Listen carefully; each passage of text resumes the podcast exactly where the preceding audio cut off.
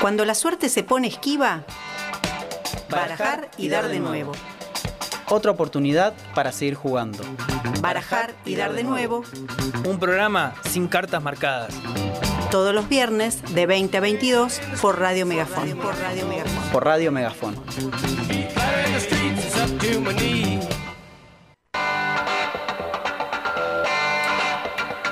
Muy, pero muy buenas noches y sean todos bienvenidos a esto que es Barajar y Dar de nuevo. Llegamos a un nuevo jueves acá en Radio Megafon. No, jueves no, perdón. Ay, no, es viernes. Volvamos, empecemos. Volvamos de vuelta. No, pero va de está vuelta. bien. Poneme la Otra vez, presentación, va de vuelta.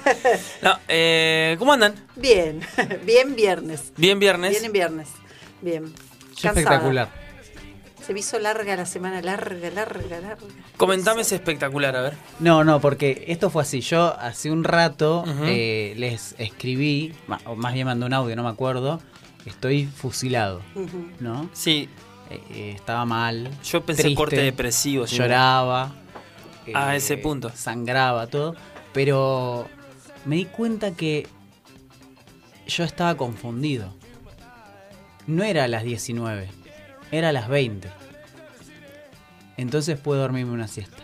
La siesta esa que te reinicia, ¿viste? Qué bien. No, no. Es controlar, suprimir. Eh, me, pa- me pasó lo que te pasó a vos. Pensé que era jueves. Y, o sea, a las 19, como. lo- Como o sea, sabía que era viernes, pero lo que no me acordaba es que estábamos eh, con la- el programa a las 20. Y era Qué viernes. genial. Sí. Entonces me tiré una siestita. Olvídate. Ahora estoy ATR perro. Cumbia, cajeta, piola. ca- eso. Sí, sí, Ahí va. todos. Eh, todos juntos. Eh, Pau. Bien, bien, tuve una semana re de mucha, muy intensa, de muchas cosas, pero así que hoy llegué como así, como arrastrándome al viernes, pero bien, bien. Yo también mal. Yo mal. mal, definitivamente mal. Hoy estoy acá Dando lástima a todos. por. Sí, dando mucha, Eh, mucha yo no. Eh, yo sí, la quiero dar y la voy a seguir dando. Y quiero que la gente que está escuchando este programa sienta pena por mí. Y se suscriba. Eh, a- Se suscriba por la pena que siente. Eh, pero mm, sí, llegué dando lástima hoy porque, bueno, no hace dos días que no voy a trabajar. Eh, me encuentro en una situación estomacal compleja. Eh, Sin detalles. Sin detalles. ¿Va al baño frecuentemente? ¿Usted va Ahora al ya- baño? ahora es el efecto contrario. Eso, Uy, eso es más No. peligroso. Entramos en el momento peligroso. Pero entonces puede dar clases. Eh, y no, es una bomba de tiempo, podríamos decir. Podríamos empezar con un montón de calificativos No, no, no, basta, basta. Y súper escatológicos, pero no quiero. Eh, es una No bomba. es lo que usted quiere, es lo que quiere la audiencia. No, no, no, no, no, no. Le voy a pedir disculpas a la audiencia. Voy a decir solamente eso. Eh, es una bomba de tiempo. eh, así que bueno, es una bomba de tiempo. Lo estoy diciendo ahora eh, 003. Eh, Qué miedo. puede pasar cualquier cosa. O sea, en dos horas esto puede explotar o no. Está o mantenerlo. Eh, Eh, Por suerte solo se transmite el sonido y la imagen. bueno, pero puede, puede ser el sonido. Claramente, claramente sí, por eso. Y en la imagen igual. No, no, no, listo. Estamos al horno. Ya está. Eh, bueno, eh, una semana. Además de eso, ¿qué tenemos para hoy? ¿Qué tenemos para hoy? Bueno, eh, tenemos datos random. ¿Qué tenemos de datos random? Dato hoy? random, este, voy a traje para, para compartir algunos jingles políticos bastante particulares y bueno, algunas cositas sobre qué son los los jingles, ¿no? Las canciones de campaña y eso. Bien. Y alguna, alguna datita sobre eso. Bien, bien, bien, bien. Bueno, hoy tengo, hoy me encargo del pensar al aire. Eh, vamos a conversar un poquito sobre mm, Malvinas y más precisamente sobre el proceso de desmalvinización. En qué consiste y, y cuáles son sus características.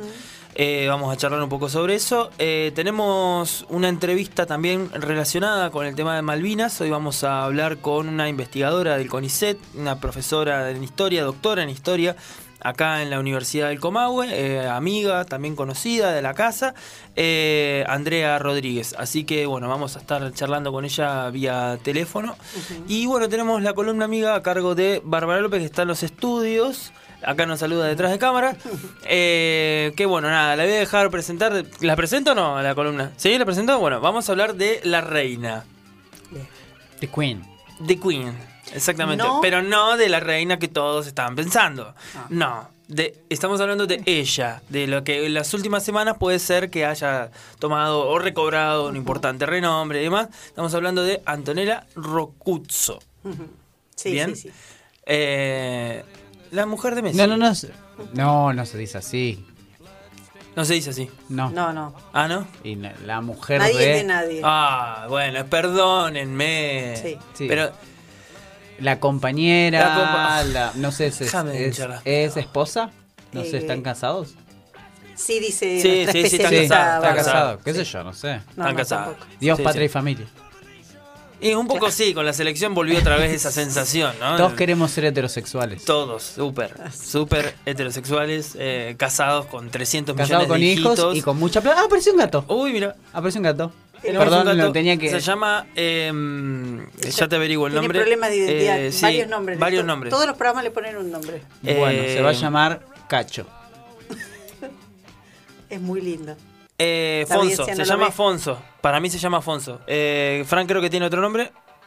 Yo le había puesto Sasha, pero bueno, armemos un convenio. No sabemos su género todavía. Ok. Sasha me gusta porque, porque es de este no es un nombre binario. Me es gusta. como René, ¿no? Hay mujeres que se llaman René y varones que se llaman Re- René. René. Sasha también. No, no. No seas boludo. Está bien, está bien. Está bien. Está Eh, bien, está bien. Bueno. Ya, ya. eh, Alaska. Alaska me gusta. Ay, el otro día había traído un dato random sobre Alaska que era buenísimo. Ay, bueno, ya sobre, el sobre el gato. No, no, sobre Alaska, el, el país. Ah, El, el estado de Estados Ah, Unidos. Estados no, Unidos. no conozco. No sé de, de mapas, no soy geógrafo. ¿Existe Alaska si no lo conoces? No, Ok. Dijo Es la como. filosofía. Claro, es como. como. Como el árbol que cae en el bosque y nadie lo ve y lo escucha. Exacto, ¿cómo es, como Australia, Claro. como Chubut, como. Como los terraplanistas, todo. Claro. ¿Alguien fue a Chubut? Sí, Te cagó. Nah, te cagó. mentira, es una actriz. Esta está pagada. está Eh, pagada. Claro. ¿Alguien fue a Australia? No. No existe. pero yo vi canguros. ¿Pero en vivo? Una vez. Sí, Sí, pero- sí, eso no quiere decir que exista Australia igual, ¿eh? Claro, no. Sí, yo para mí sí. son, enanos eh, disfrazados. Uno en cada pata. Un enano en cada pata. Bueno, eh, Funciona adentro, ¿viste? Como- Ahí saltando juntos. Eh, ¿por, qué, ¿Por qué generarían un continente A partir de un animal, canguro. Claro, con un animal muy específico en el que... El, tal vez el bueno demonio de Tasmania supuestamente es de Tasmania, pero no existe más. más- menos chequeado que Australia, Tasmania. Sí, total. No sé si existe. Para mí no existe. Tra- O Tonga, está Tonga también. Bueno, pero está Tonga, Tongo. Tasmania, Tonga, Malasia, tenés toda esa... esa Tongo. Eh, no es serio. No es que serio, país no. se llame Tongo, discúlpenme. ¿Tonga? No. ¿Cómo, cómo sería el, es Gastón al revés. eh, Es como, El, ah, el, el Tonga. El, el Tonga el del... gentilicio es el, El- se, se llama Tongalés. Tongolés. Tongolés. Tonguelse. Tonguense. Sí, no, no es, es poco serio, es poco Es poco serio. serio, pero bueno, poco qué sé yo. Bien. Me parece Eh, bien. Ellos dieron lo mismo de Argentina. Sí, tal cual. Sí, sí, sí. Pe- Les parecerán poco serios. Bien. ¿Quién carajo los entiende? ¿Qué sé yo? No sé, no sé ni qué idioma hablan. Deben hablar inglés igual, son todas colonias ahí. Ah, estás haciendo una Sí, no, generalización estoy, estoy, estoy, estoy hablando sin saber, estoy tocando de oído y Total, eh, total, saboreando, saboreando con la oreja. Está buenísimo, está buenísimo. Bueno, Bueno, eh, vamos a escuchar eh, una cancioncita. y vamos con nuestra botella al mar, que tenemos una botella. Bien, tenemos este, una botella al mar ahora en este preciso momento. Vamos a ir a. mm, ¿Qué hacemos? ¿Escuchamos la música o? Escuchemos un, un poquito de música, Dale. le damos apertura y, Dale, y dale. presentamos la Listo, botella. escuchamos una canción, venimos y presentamos la botella.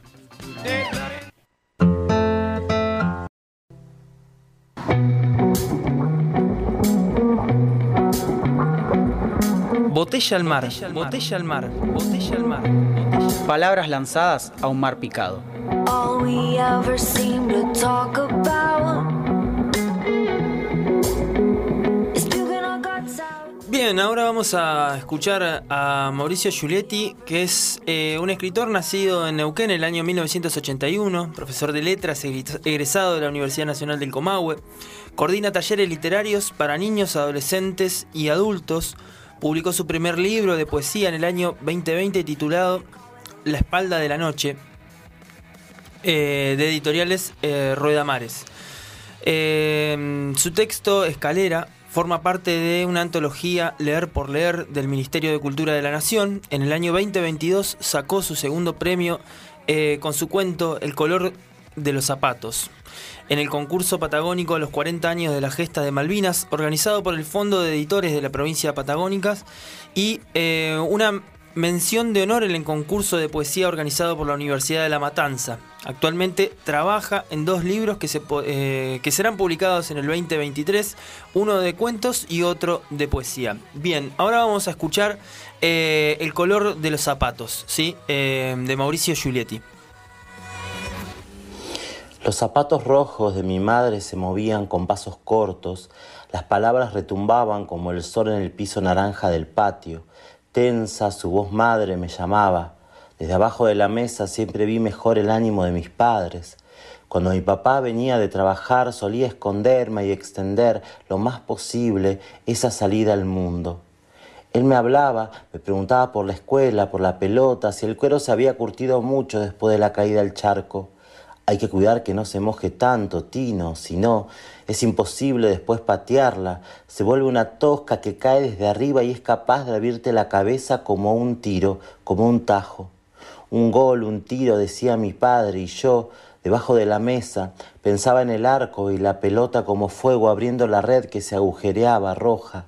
El grito de gol caliente en la cancha y el festejo, pese a que el arco había quedado roto.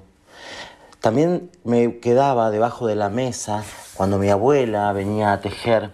El ovillo de lana caía y al rato, a las horas de estar tejiendo, cuando solo se escuchaban las agujas que chocaban en un ritmo parejo, sincronizado con la respiración, incluso con el sonido del reloj que a las 19 sonaba y mi abuela dejaba de tejer la tarde y ponía la radio bajita como para escucharlo justo, sin que se notara mucho.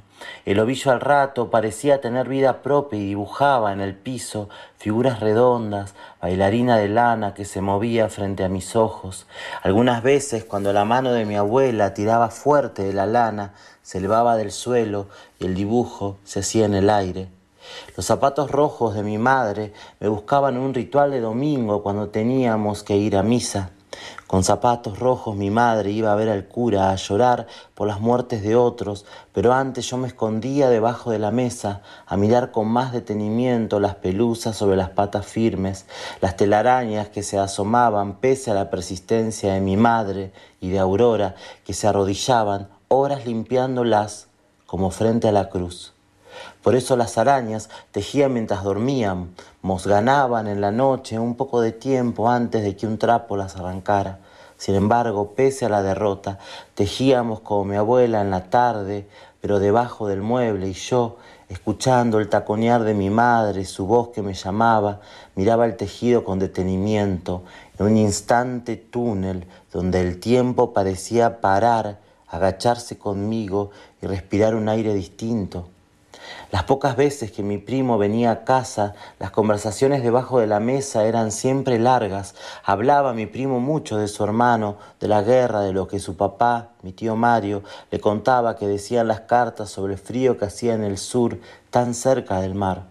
Mi primo venía a casa cuando mi papá no estaba y las charlas, dije largas, quise decir más que eso, ocupaban todo el día en una extensión que solo tuvieron las horas de la infancia.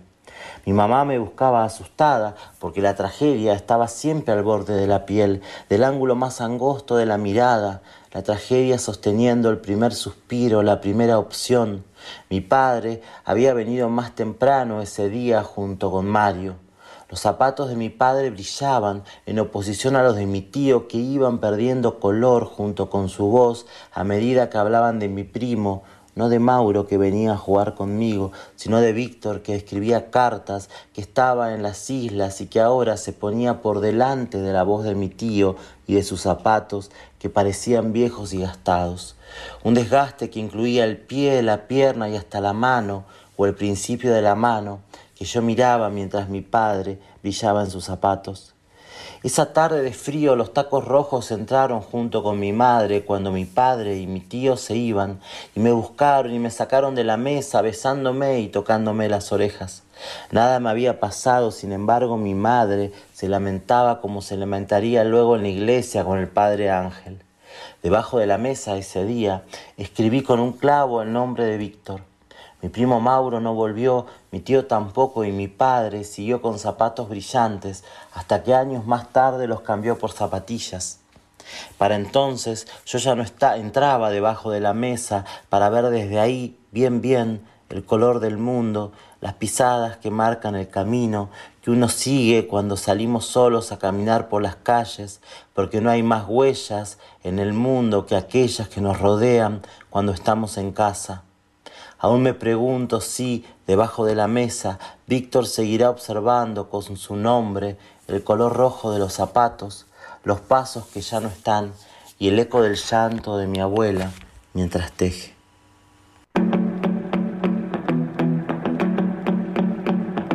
Pensando al aire. Pensando al aire. Ideas que te dan un respiro.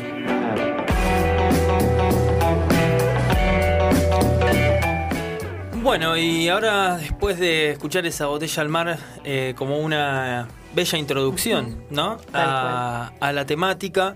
eh, estamos a dos días, ¿sí? De, de la conmemoración de otro 2 de abril. eh, la conmemoración de lo que se llevó adelante en 1982, conocido como la Guerra de Malvinas, ¿sí? Un proceso eh, político, social, eh, muy relevante en la historia argentina, eh, en la historia reciente argentina, y que tenemos diferentes, por así decirlo, posiciones, lugares, interpretaciones, momentos para poder acercarnos, ¿sí? En nuestra adolescencia, en nuestras escuelas, en los momentos de, de- de cómo nosotros nos interpela.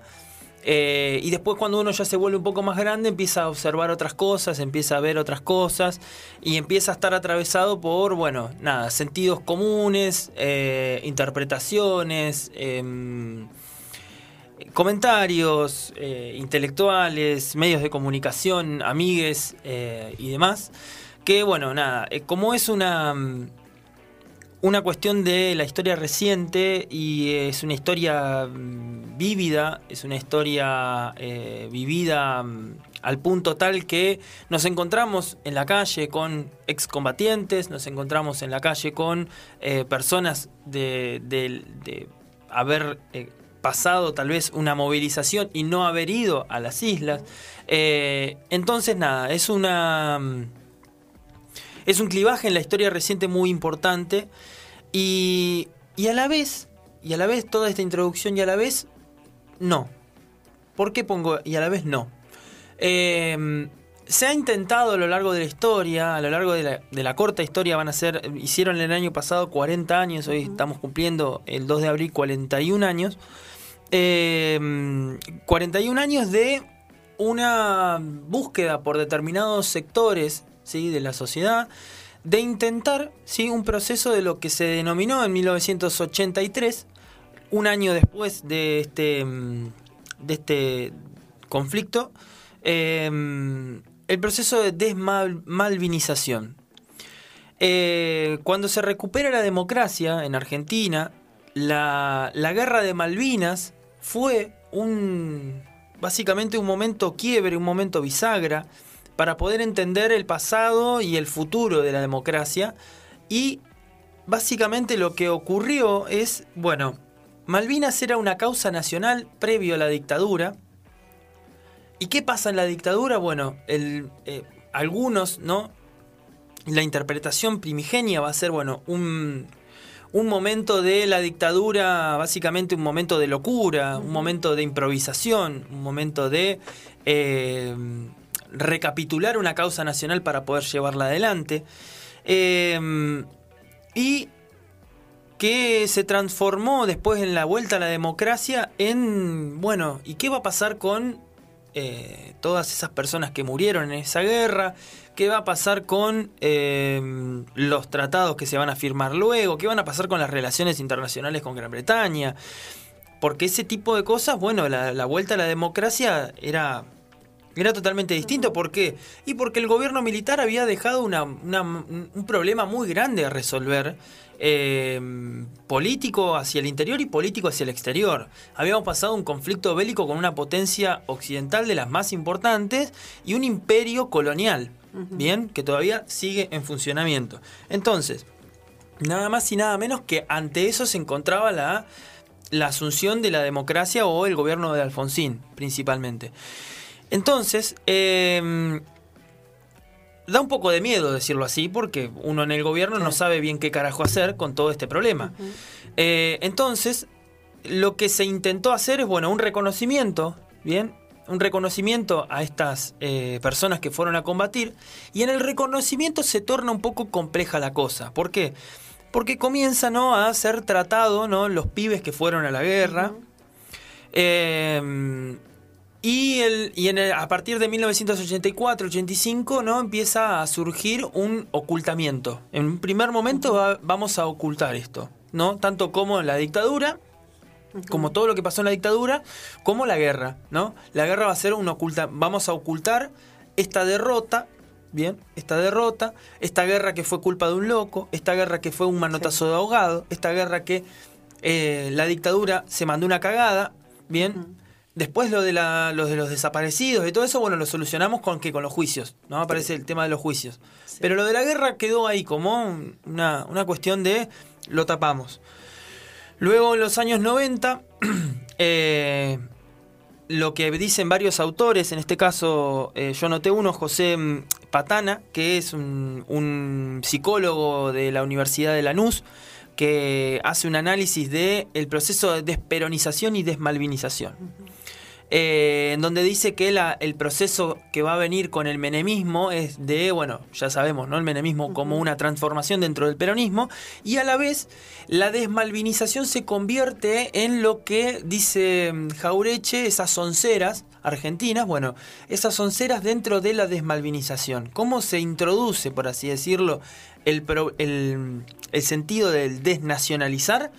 Bien, con Malvinas. Claro. Por ejemplo, Malvinas va a ser una de las causas por las cuales la desnacionalización de un conflicto se va a llevar adelante. ¿Bien? ¿Por qué? Porque en un primer momento la idea del colonialismo no va a prender. ¿Por qué? Y porque cómo recuperamos la confianza en el mercado Claro. y Domingo Cavallo yendo en 1990 a firmar un convenio económico con Gran Bretaña. ¿Cómo la recuperamos? Imposible. Tenemos que tener las relaciones en paz. Entonces tenemos que volver y desandar lo, lo del conflicto, dejarlo a un lado. Bien, ese fue el primer momento de, de- digamos, por así decirlo, em, recuperamos las relaciones, tapamos este, la cuestión del colonialismo, la dejamos atrás. Es un conflicto básicamente que tiene otro tipo de característica, un loco, un desquiciado. Bien, y aparecen los pibes. ¿Qué pasa con los pibes? Bueno, los vamos a incluir dentro de este proceso de memoria. Le ponemos veteranos Claro. aparece la de veteranos, ¿no? Yo estoy haciendo un raconto de las cuestiones que tiene que ver con el rol social de los veteranos, la recuperación de la memoria de ellos eh, y qué pasa con este proceso de desma- desmalvinización. La guerra va a ser un episodio, se va a convertir en un episodio aislado en la historia, porque va a ser un episodio, porque si uno piensa, eh, hasta el día de hoy muchas veces pasa cuando pensamos en Malvinas, eh, aparece la guerra y nada más. Claro. Ahora se transformó al revés, aparece la guerra y nada más. Parece que Malvinas fue un proceso de loquitos que fueron y quisieron ir a conquistarla. Y parece que históricamente no pasó nada. Bueno, Claro. hay toda una historia, yo no, no quiero hablar de eso porque si no se, te- se tornaría eterno. Pero la construcción de eh, esta idea de la guerra como un episodio aislado va a ser otro del- de los momentos. Eh, ¿Puedo el- puedo hacer una pregunta? Sí. Eh, que, que el otro día no sé a quién se lo escuchaba es- y, estaría bueno quizá, eh, si lo sabes, eh, que lo digas, que, que decían que las relaciones internacionales antes de la dictadura, eh, para el, el tema Malvinas, como que venían encaminadas por otro lado. Como Sí. que, que estaban encaminadas por una vía diplomática y qué sé yo, y que después de la guerra, eso obviamente ya de la guerra, bueno, ¿no? Entre Nosotros comillas. no olvidemos que la relación entre Argentina y Gran Bretaña viene de una larguísima data. O sea, Argentina y Gran Bretaña tienen un convenio económico y relaciones diplomáticas muy buenas desde hace ya, desde 1880. O sea, el, el proceso de Malvinas empieza en 1833, ya después en 1880 el pacto con Roca para la construcción de los ferrocarriles, brindar materia prima y demás. Bueno, las relaciones diplomáticas van a quedar en, una concordancia, por así decirlo, más o menos. Y tengamos en cuenta de que post Segunda Guerra Mundial, la idea de la reconfiguración de- del Tratado de la ONU y demás, de cómo se dan las relaciones internacionales post Segunda Guerra Mundial, van a ser distintas. Y quien incide en eso va a ser Perón. O sea, la, la cuestión de las relaciones internacionales entre Inglaterra y Argentina van a cambiar mucho a partir de la Segunda Guerra Mundial, más que nada entendiendo la cuestión de la soberanía de los pueblos y la demanda de la soberanía de los pueblos. Bueno, porque Argentina se va a posicionar desde ese lugar, de la cuestión de la Carta de los Derechos y de la autonomía de los pueblos. ¿Por qué? Y por todo el proceso de descolonización. Bien, pero la relación diplomática va a venir por, por eh, cartas, o sea, va a ser vía diplomática concreta, la ONU y demás. No va a ser nunca un enfrentamiento concreto con Gran Bretaña. ¿Tenía un, un linaje económico? Sí, tenía un linaje económico, pero no era una relación tensa. No estaba en un momento Pero no estaba en camino. Digo, la pregunta es. eh, ah, ya me recuerdo dónde lo escuché. Lo- el otro día se entregaron legajos a detenidos desaparecidos eh, acá en la universidad. Y. Y no recuerdo quién subió a hablar y hablaba de, de- de un contrafáctico, de qué hubiese pasado si no hubiese habido dictadura en Argentina, ¿no? Y uno de los contrafácticos era, según esta persona, eh, la posibilidad de un acuerdo diplomático eh, donde las Malvinas eh, fueran argentinas. digamos. Bien. Por, por su interpretación de los hechos, entiendo que como que la, la negociación venía encaminada de una forma que se rompió to- totalmente con... Eso no lo sé. Claro. Eso no lo sé. No, no te podría decir que sí, eh, porque no lo sé. Creo que no no, no, no voy a arriesgar ningún tipo de hipótesis con respecto a eso, porque, como decís vos, es un contrafáctico. Es un contrafáctico. Es como decir, bueno, si ganaban, es otra de las, de las dichas, ¿no? Del proceso de desmalvinización, decir, bueno, si la dictadura gana, Ganaba, ¿qué pasa? Claro. se perpetúa en el poder, ¿no? Eh, que también in- in- influyó en este proceso de desmalvinización porque, y porque la guerra fue básicamente de la dictadura, no fue del pueblo argentino. La guerra fue consecuencia de la dictadura. Y ahí es otro de los tópicos, el enfrentamiento democracia-dictadura. Entonces, Claro. en esos dos tópicos es donde entra básicamente el proceso de desmalvinización. ¿Qué es lo que va a ocurrir eh, ya entrado los años 2000? Eh, entrado los años 2000 comienza a, a generarse un proceso de institucionalización. Ese proceso de institucionalización viene de la mano ¿no? de la política de la memoria, bien, de la mano del gobierno de Néstor Kirchner y demás. Eh, viene todo una, eh, una revalorización, ¿sí? una construcción de sitios de la memoria en todo el país, eh, calles, eh, sitios de veteranos de Malvinas. Bueno, acá en Neuquén Sí. tenemos uno de los sitios más grandes del país, me parece, porque es gigante. eh, está muy, muy bueno. Hermoso, Eh, Es muy, eh, muy importante. Aparte tienen los nombres de todos los combatientes que fueron de acá. Eh, así que nada, es muy, muy eh, llamativo también el- la importancia que se le dio en la región. Que bueno, que eso se lo podemos preguntar a nuestra entrevistada ahora En un eh, rato. en un ratito. Eh, pero bueno, volviendo al tema, la desmalvinización tiene como consecuencia para, para este autor, para José Pantana, la, la, mm, entrada bien de un proceso de desnacionalización, no solamente desmalvinización, Claro. pero desma- desnacionalización no en el sentido del nacionalismo acérrimo, sino en el nacionalismo del sentido de buscar una alternativa no colonialista y no occidentalizada de dependencia económica, ¿no? De pensar en un proceso de eh, autorreconocimiento de los pueblos, de su territorio, de su soberanía, y pensar su soberanía tanto económica, política, territorial y demás. Entonces, la pérdida de la soberanía absoluta es el proceso de desmalvinización. O sea, cuando uno ya deja de sentirse propio y piensa que esa tierra que está ahí en el océano no pertenece directamente a nosotros porque la perdimos. Fue Claro. una. Y encima, ¿no? ella después otro proceso de la memoria y demás que dije recién, 2012, voy a, voy a buscar la nota. Yo una vez escuché... 2012, eh, perdón Nico que te corte, Sí. pero eh, 2012, José Luis Romero, Hilda Sábato, eh, Jorge Lanata, eh, Juan José Sebrelli, Emilio de Ípola, eh, Roberto Gargarella, Fernando Iglesias, eh, José Miguel Ana, Anaín- Ana- Anaoindía, no sé quién es, Marcos Novaro, que es un periodista de mm, TN y de La Nación, eh, Gustavo Noriega, eh, bueno, Jos- eh, Luis Alberto Romero, un gran historiador, Hilda Sábato y Beatriz Arlo. Eh, van a ser intelectuales que van a firmar una carta, ¿sí? Que lleva como título Malvinas una visión alternativa. Documento. ¿Bien? Eh, ¿Qué estaba pasando?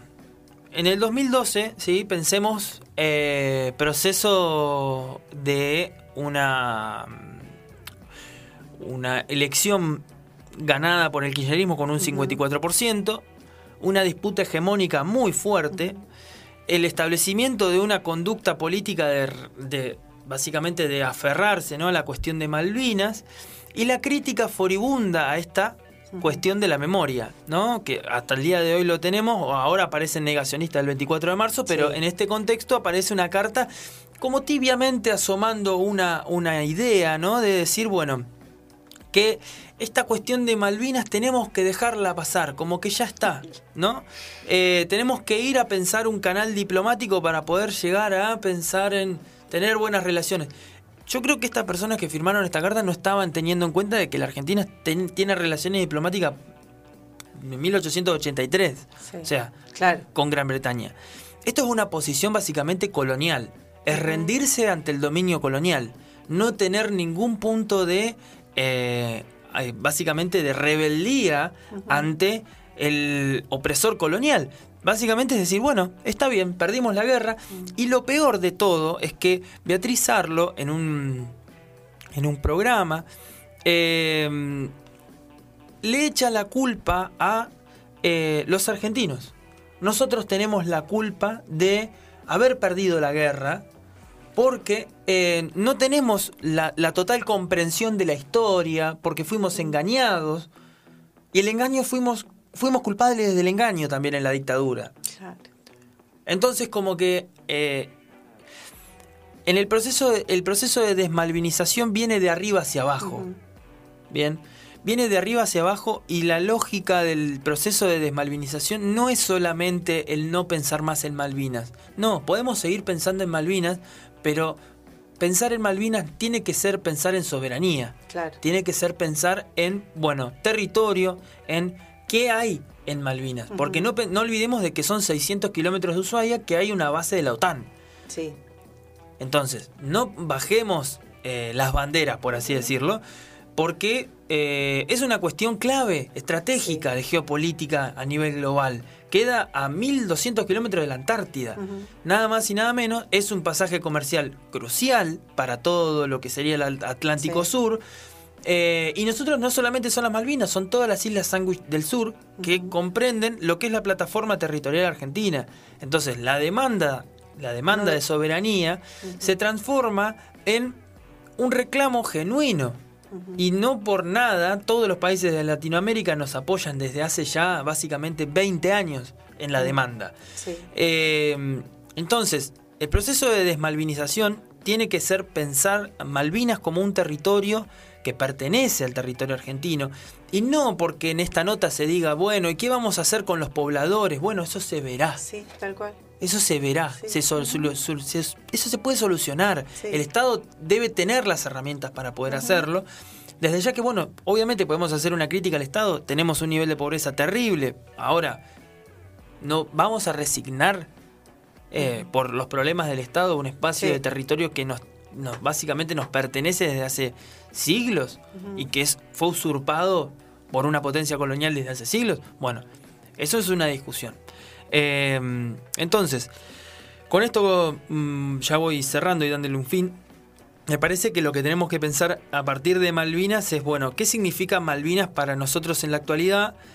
Eh, ¿qué, ¿qué nos podemos, eh, qué podemos reflexionar no solamente como, eh, por así decirlo, un proceso doloroso en la historia, la muerte, las, la- lo- los caídos, eh, los excombatientes, eh, todo, no solamente es eso, sino que es no es tampoco una solamente una causa nacional, no, porque es mucho más que eso. Claro. Es un territorio, es soberanía, es estrategia, es desarrollo básicamente em, comercial, es eh, un montón de otras cosas más. Entonces, eh, tengamos en cuenta eso. Yo lo que quería traer como para contrarrestar ¿no? esta cuestión de la desmalvinización, eh, el traer esta idea ¿no? de mantener la concepción de la soberanía Claro. presente.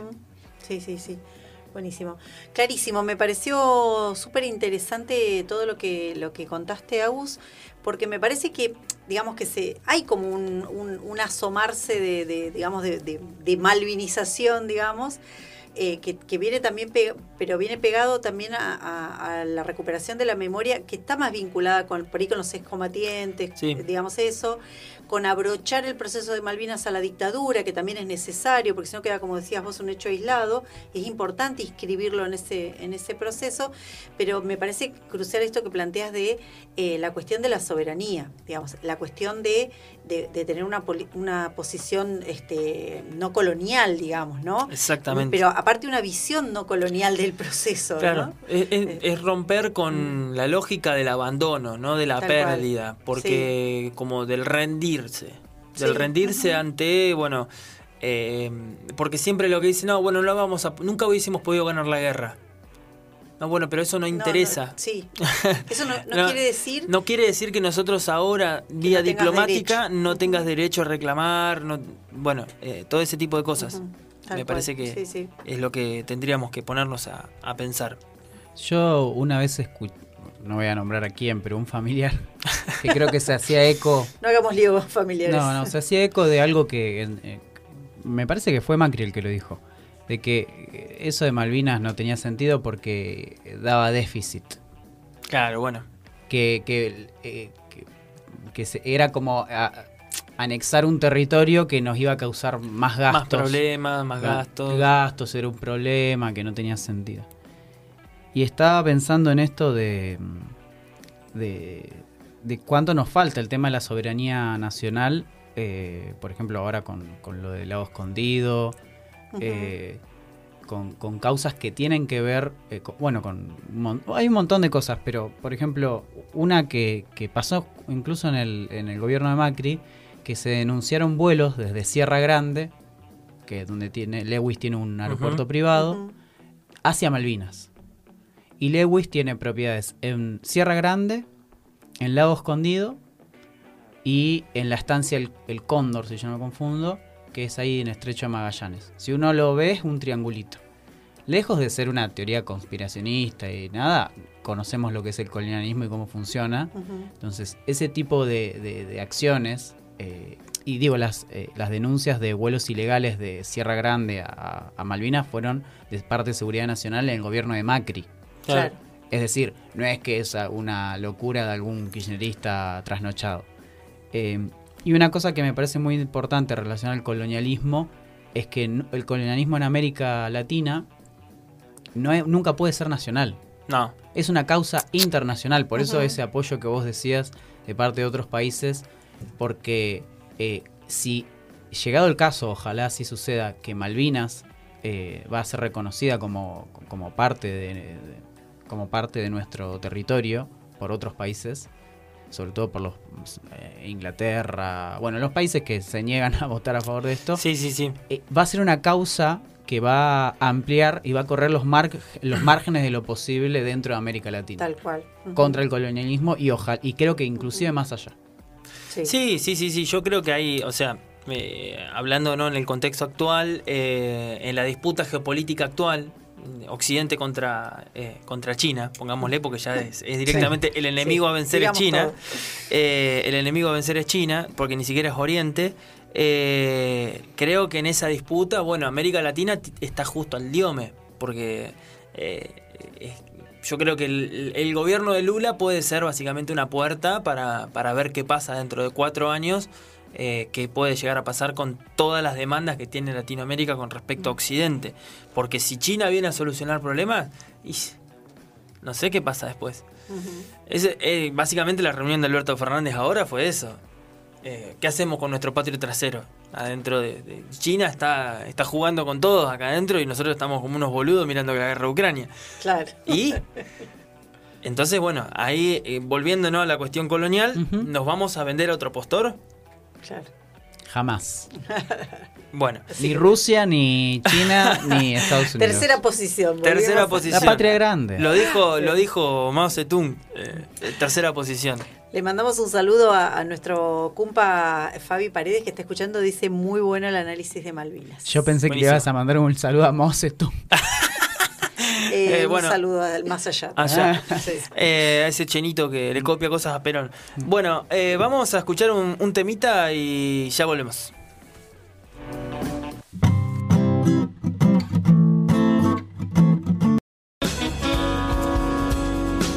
El dato random. El dato random. Lo que no estabas buscando, pero necesitabas saber. Quedó como el dato random.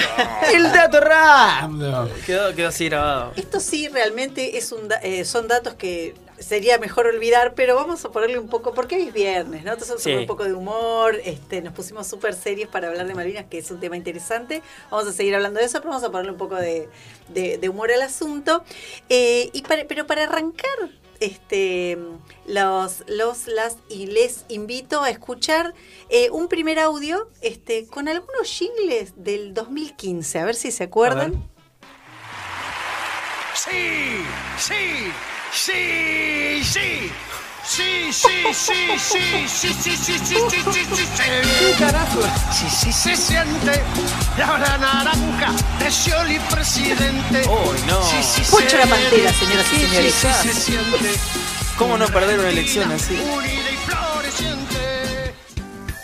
Soy pro, sos pro, soy pro, sos pro, Dios soy pro, sos pro, hagamos un país diferente. No rima.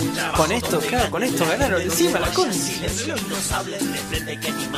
Uh, rapean. Están adelantados. Estaban eh. adelantados. Hay que hacerlo juntos, juntos. Juntos. Junto por el cambio. Alberto pinta bien. Eh, eh, Alberto pinta bien. Eh, wifi para todos. Wifi para todos.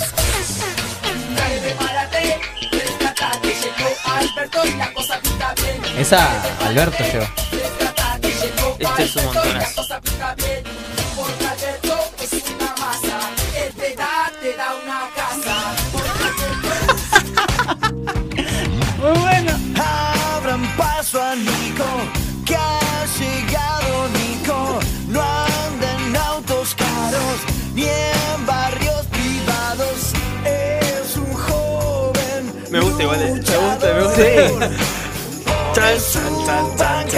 Chan.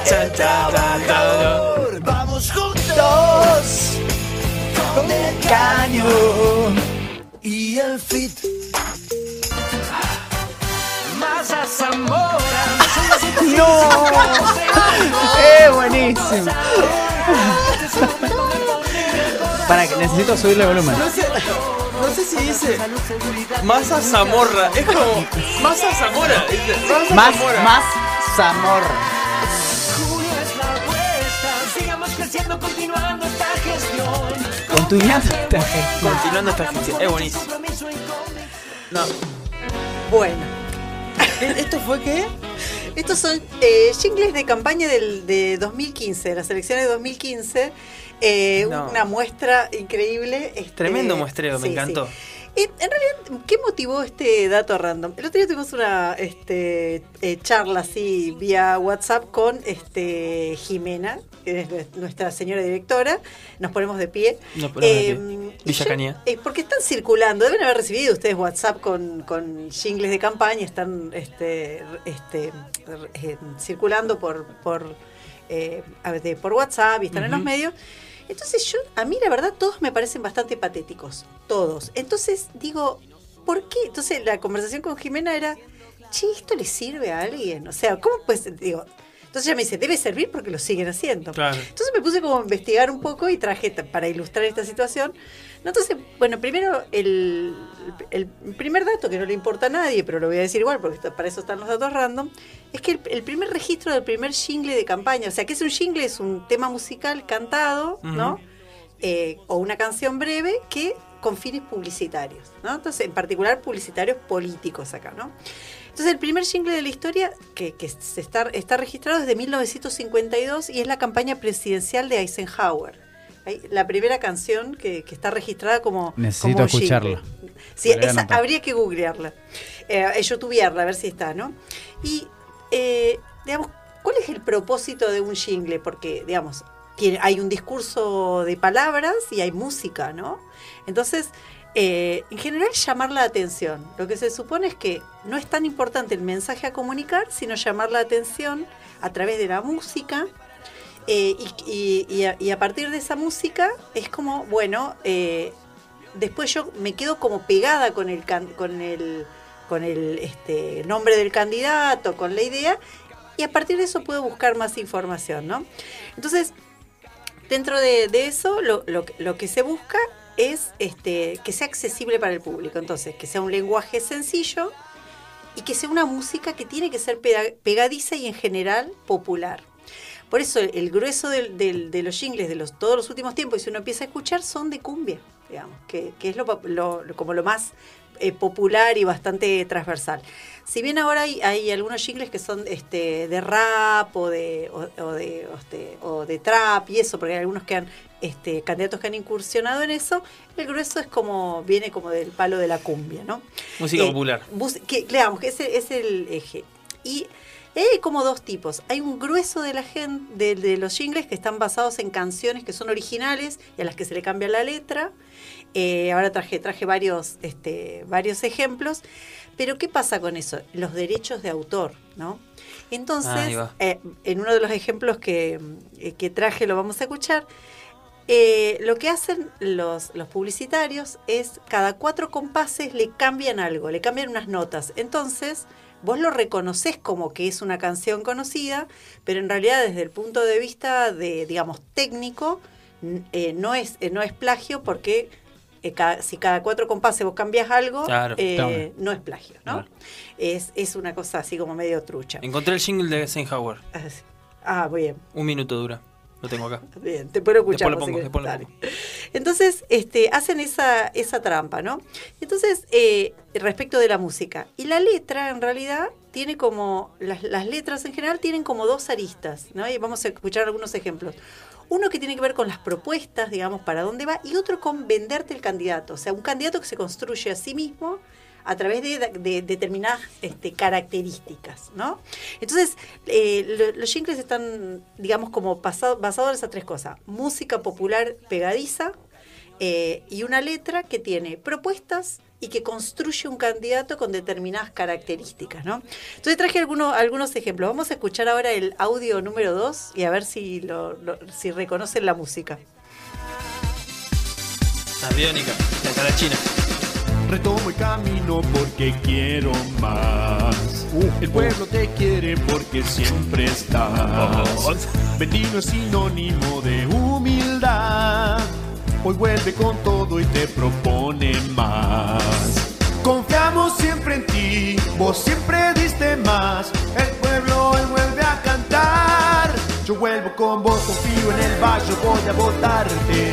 Tu pueblo amado hoy vuelve a necesitarte. Se corre la Mendoza, qué bonita. Bueno, esto, es, esto que escuchamos Qué sé recién yo, no sé qué decir. es un, es un, un jingle de campaña de Agosti eh, del 2011. Agosti era candidato a intendente de una ciudad de Córdoba que se llama San Agustín. eh, y este fue su, su jingle de campaña. ¿no? Entonces- ¿Agosti qué Agosti? Ah, eh, Ramón Agosti, el de la dictadura. No, no, Ah. no, no, no, no, No, otro Agosti, yo- otro ah, Agosti. perdón. No, no. Este, entonces, acá se ve toma una canción popular, pegadiza y, y nada, y, la- y Le cambiaron el. le, cam- le cambian la letra, ¿no? Ujú. Y ahora vamos a escuchar el audio número 3, donde se nota esto de que a los, van- eh, si perciben la canción, se nota esto de que a los cuatro compases hay alguna nota que está, no sé si fuera de la escala o qué, pero hay algo raro en la música. A ver. Mendoza, qué bonita estás, ni un paso atrás, cada día cambiará. Ah, está grabado como Cada loro. día más profundamente, decididamente estoy queriendo. ¿Reconocen la canción? Sí. Los Rodríguez, ¿no? gobierno abierto, Eh, ¿Calamaro, no? Las tres Marías están cantando. Ah, bueno. No, Pablito Lescano. se está transformando. Eh, creo que el teclado está. El, teclado sí. está muy puesto. Algo de eso está haciendo porque como que va como en las manos cruzadas. Algo de eso. No sé, suena mal. Bueno, este, este fue el jingle de campaña de Francisco Pérez, que fue gobernador de Mendoza. O sea, con eso Ganó, con eso ganó, ganó. con quiero eso decir, ganó. Con eso ganó. Puta madre. O sea, quiere decir que esto de que a mí me parece todo patético, capaz que me resuena a mí, que me, me da como un poquito de La vergüenza gestión ajena. pero- te la debo, pero. No, la gestión te la debo, pero estuvo, eh, este, entonces está tomada la canción, se nota que hay algo raro en la música, que parece que hubieran, tuviera desafinado algo, y que tiene que ver con ese toqueteo que hacen para, Sí. para evitar que la denuncia Suena de feo, plagio. suena feo. Suena feo. Y mm, el audio que- siguiente que vamos a escuchar, que es el audio 4, claramente habla de la construcción del candidato. A ver. Ay, Rosa, Rosa es el intendente que pide la gente, él es diferente, Sergio es el futuro y todos sabemos va a llegar. Ay, Rosa, Rosa, hoy a vos te toca esta alegría loca que esta fe provoca la ciudad y el campo, te queremos tanto solo a ti. Ay, ay, Rosa, Rosa, sabe lo que quieres para que San Pedro crezca y prospere si alguien debe votar, votaré yo por ti. Ay, ay. A que no saben cómo se llama el candidato. Eh, Rosa. Sí, muy bien. Sergio- Sergio, no, Rosa. Sergio Rosa, pero ¿cómo no saberlo? ¿Cómo no saberlo? Candidato a intendente de San Pedro, como dice la canción. Ese es tan boludo que no me había dado Rosa, cuenta. ¿eh? Rosa. Sandro se levantaba de la tumba y se suicidaba, chicos. Es un montón. ¿Cómo es? ¿Cómo es? Rosa, Rosa, la maravillosa, como la hermosa. Es como que La te están pegando todo así. Es como la noche. Es todo muy Sí, innecesario. es todo muy innecesario. Yo me acuerdo de Sin embargo, uno, ganó, perdón. Tengo que decir que ganó este señor. ¿También ganó? otro que ganó. Bueno, entonces listo, cual. ya está. No, tal cual. Igual, Hay- capaz que hay que hacer cosas graciosas.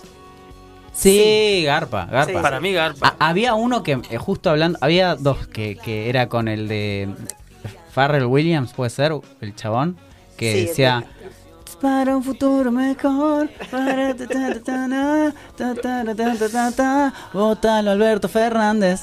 ¿Lo conocían ese? No, no, no. No, bueno, no pasa que son muy de nicho porque los van generando, son es como fanart, ¿vieron? Sí. Sí. Como que hay gente que se copa con estas boludeces y la empieza como a replicar, Claro. no sé si en serio o no. Y había otro que era muy bueno, que era de la canción de Pokémon para Kisilov. Eh, Ah, ah, sí. sí. Quiero ser gobernador, ganarle a Vidal, pa, pa, pam, Qué horror. gobernar, mi meta es. Así, Bueno, muy está- bueno. Está bueno que lo, que lo traigas a colación porque no es patrimonio, no es que vos decís, no sé, todos los partidos de la derecha tienen unos jingles que son ridículos o hacen esto. Lo hacen todos, Todos, los partidos, todos, ¿no? todos. Ya, ya lo vimos recién con, hasta Sí. con Nico del Caño. con- le, le metió rock y no cumbia, pero igual le puso. El que sigue es justamente este em, un. em, una- un jingle de campaña de Miguel Isa, que fue candidato a gobernador de la provincia de Salta en el 2019 y perdió. Y ahora podemos escuchar ver. por qué. Una cagada. Esto, esto va a ser una cagada, ya lo veo, ¿eh? Toda mi salta. Esa va a llegar porque lo quiere la gente. No está mal, ¿eh? Seguro va a votar. No está mal. Isa gobernador. Isa gobernador. Sacaraca. Isa gobernador. Chirududu. Isa gobernador. ¿Quién vota? Es bueno, es No, bueno. ¿ese perdió? Sí, sí. Increíble. Eso fue en el La- 2019. Hay falta buen gusto. Sí. Sí, sí. Ese- Por lo menos rimaba, la métrica estaba Sí, bien estaba y no está bien. desafinado. No, quiero decir. no, no, no, no. El video, si ustedes lo buscan en YouTube, eh, es muy patético. Porque está hecho como. Son unos dibujitos animados que bailan no. No, es muy, Bueno, muy le erraron ahí, pero bueno. Está raro, está raro. Ah. Bueno, y tengo uno último para, para compartir. Este. Que hay que escucharlo, porque es un montón. Este, este tiene una particularidad que es una música Eh, yo lo tuve que youtubear, digamos, porque no lo conocía. La música es eh, de una canción que se llama SOS de Maxi Truso. No se parece en nada, quiero decir. La, asesi- la ma- la- la asesinaron, Asesinaron. a la canción. Pero está muy interesante la letra. Es eh, Sergio Barisco, candidato a intendente de Paraná, eh, de Cambiemos en el 2019. A ver. Nada cambió, te lamentas hoy. Son muchas las promesas y no hay solución. Ahora Yo los invitaría a ver la cara de Barbie. Atrás del vidrio, fue como- ¿Qué es esto? Es triste.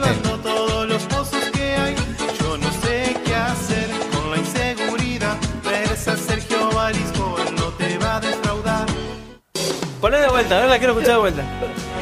Nada cambió te lamentas hoy. Son muchas las promesas y no hay solución.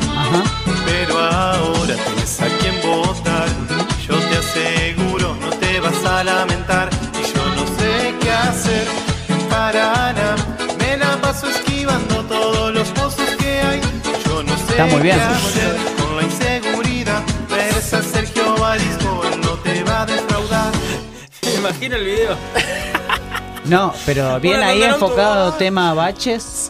Sí. Tema baches Sí, y tema inseguridad. baches un montón. Que es Eh, parte de la seguridad. Claro, exactamente. Pero Del frente, como que no queda este, claro, igual cuando rompe la estrofa, viste que no, no dice, ahora tenés el candidato a quien votar y vuelve otra vez con lo malo, viste, como Es que, que no dice el es que nombre. es triste, o sea, es una. No dice eh, el nombre, ahí te uh, falta como. bueno. Yo traje fragmentos, no porque es más larga la canción, Ah, pero sí, sí, en algún momento lo dice. Esa que dura 10 minutos. sí. Algunos duran como tres minutos, me resulta como un montón. ¿Tres minutos? Estaba hecha Sí, sí. mierda para nada, Ah, ¿viste? claro. Bueno, Paraná le 10 falta. Bueno, pero que- 10 minutos, eh, eh, bueno, es como. Hoy faltan propuestas. ¿O no? Sí. Hoy todo el mundo. O sea, 3 minutos, o 3 minutos una canción, alguna propuesta tenés que tener.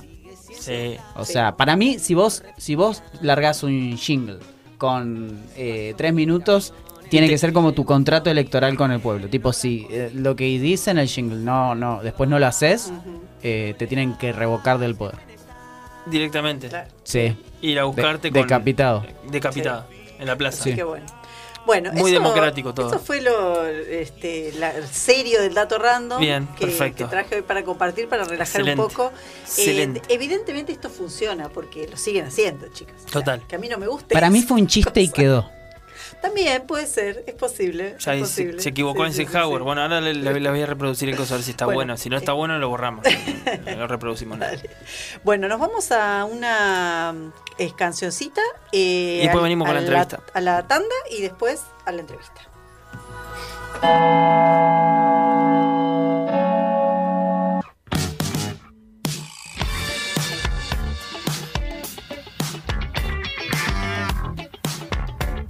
Barajar y dar de nuevo. Buscando la tercer cara de la moneda.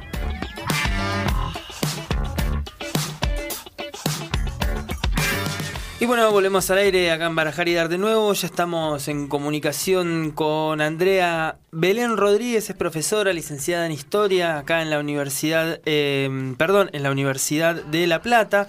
Eh, actualmente es docente de la Universidad Nacional del Comahue, investigadora del CONICET. Eh, eh, trabaja en el Instituto Patagónico de, Est- de Estudios de Humanidades y Ciencias Sociales eh, y se ha especializado en el estudio de la guerra y posguerra de Malvinas desde una perspectiva sociocultural. Hola Andrea, ¿cómo estás? Te saluda eh, Agus, Nico y Pau. Hola chicos, buenas noches, ¿cómo andan? Bien, todo bien, todo tranquilo. Eh, bueno, André, mira, estamos eh, justo ahora entrando en el marco de la conmemoración del 2 de abril otra vez y queríamos charlar un poco con vos. Yo quería primero preguntarte a vos, eh, ¿cómo habías llegado vos a mm, el interés por Malvinas? Bueno, en realidad eso tiene que ver con mi lugar de nacimiento. Yo soy de Bahía Blanca, vivo acá en, en el Valle hace alrededor de 11, 12 años, pero nací en Bahía, Bahía Blanca es una ciudad del eh, litoral patagónico, sí, por ende estuvo eh, lindante al Teatro de Operaciones. Bien. Y bueno, yo nací en 1982, en el año que fue la guerra. Entonces, yo llegué al tema porque mi mamá en realidad siempre me contaba que cuando yo estaba en, en su panza, ella se subía a las sillas para eh, colgar frazadas en las ventanas eh, para oscurecer, porque eran los llamados eh, procedimientos de oscurecimientos ¿no? de la ciudad para tratar de evitar un ataque aéreo. Y, y bueno, la verdad es que a mí eso me, me haber quedado dando vuelta porque siempre fue un tema que me interesó, incluso en la primaria, incluso en la secundaria cuando no veíamos casi nada, o en la universidad siempre leía por mi cuenta. Eh, así que yo creo que tiene que ver un poco una marca de, de nacimiento. Bien. ¿Y cuál fue la primera pregunta, por así decirlo, si, se- te, la, si te la acordás? La primera pregunta sobre Malvinas. Eh, a ver, te puedo decir, uy, te puedo responder de muchas formas. Si A lo ver. pienso como desde mi lado profesional, digamos, quiero decir, cuando estaba estudiando la carrera, Sí. yo hice, por ejemplo, un, un proyecto de investigación que era cómo se enseñaban Malvinas en las escuelas. Eh, ese fue como mi primera pregunta, pero ya desde lo profesional. Si tengo un recuerdo más atrás, ya como estudiante de- del secundario y demás, era tratar de entender cómo había sido posible una, una guerra hacía tan pocos años. Eso era lo que me- a mí me llamaba la atención. Me gustaban mucho las guerras mundiales. Leer sobre eso, bueno, un bicho raro. Y, No, no, no, como todo estudiante de historia. Y así. y, y por ende me llamaba la atención que hacía muy poco tiempo eh, en Argentina, en esos más o menos 25 años, ya 20, 25 años, había vivido una guerra también de la que prácticamente no sabíamos nada. Yo no sabía nada porque no había, le- había leído muy poco y no habíamos visto en las escuelas casi nada. Entonces, en mi caso era eso, entender cómo había sido posible eso, cómo había sido posible una guerra entre Argentina y a Inglaterra, ¿viste? Me parecía algo de otro mundo. Hola Andrea, ¿cómo estás? Nicolás Nahuel te habla. Eh, Hola, Nicolás. Y recién estábamos, bueno, Agus hace un rato se mandó una columna en relación a, a Malvinas y procesos de desmalvinización eh, y desnacionalización y demás. Y una pregunta que, que a mí me surge eh, es, ¿cómo es la historia de Malvinas? O sea, si bien conocemos, o, o relativamente conocemos bastante del- de, de la guerra de Malvinas y lo que fue la posguerra, ¿cómo es la historia antes de Malvinas, digamos, antes de ese acontecimiento? Vos decís cómo vivían, cómo se vivían las islas antes de la guerra, ¿eso me estás preguntando? No solamente eso, sino también, digamos, sino cómo era, el- bueno, la, parte de la diplomacia, cómo, cómo venía encausado, si había una causa nacional o, eh, acerca Bien. del tema. Mm. Bueno, reclamos diplomáticos hay desde 1833. Quiero decir, en 1833 eh, el territorio de Malvinas estaba en manos de las Provincias Unidas del Río de la Plata, no era Argentina todavía, ¿sí? Y, y desde ahí en más, cuando ahí hubo una toma inglesa, ¿sí? Eh, de ahí en más hay reclamos diplomáticos, algunos años con más intensidad, otros menos, algunas pausas también en el medio, pero podemos decir que eso es algo que se mantuvo en el tiempo. Ahora, el reclamo diplomático no es sinónimo de existencia de una causa nacional, ¿no? O sea, digo, cuando hablamos de causa nacional estamos pensando en una causa em, querida y apropiada por amplísimos sectores de la sociedad. ¿no? Eso es algo que se construye. Digo, la Georgia, la recuperación de la Georgia, que también se hizo en el 82, no es una causa nacional. Nadie Claro. dice, uh, la Georgia, la sándwich, me rasgo la vestidura y me las tatúo. Sin embargo, Malvinas sí. ¿Se entiende? Claro, el sá- El sándwich es como raro. Eh, bueno, Perdón, bueno, pero no quiero ser se llaman- discriminatorio, pero bueno. Se llaman sándwich del sur, de hecho. Claro, sí, sí, sí. Eh, pero bueno, entienden a lo que voy. Digamos, Sí, sí, sí, Malvinas sí, sí. como tal se transformó en un símbolo, en un símbolo eh, de la nación argentina, de nacionalidad. ¿No? Entonces, eso se construyó históricamente, eso no es algo que existió siempre. Primero era solo un reclamo diplomático. Fue recién a raíz, sobre todo a partir del siglo XX, ahora esto es- se está investigando mucho y quiero decir que está en discusión, ¿no? Pero más o menos una, un acuerdo es que para la década del 30, que es la década del boom de los nacionalismos a nivel internacional y nacional, ¿no? O sea, digo, internacional tenemos que pensar en el nazismo, fascismo, ¿no?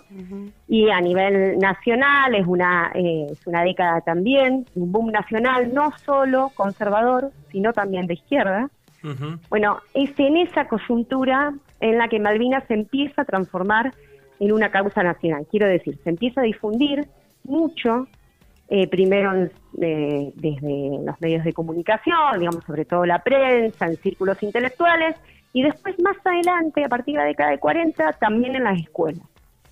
Entonces, todo esto lleva a que amplísimos sectores sociales se apropien de este reclamo diplomático como una causa nacional, ¿no? Como algo, como un mandato. Las Islas Malvinas fueron, son y serán argentinas, ¿no? Como, como un mandato que fue transmitido a lo largo de la historia.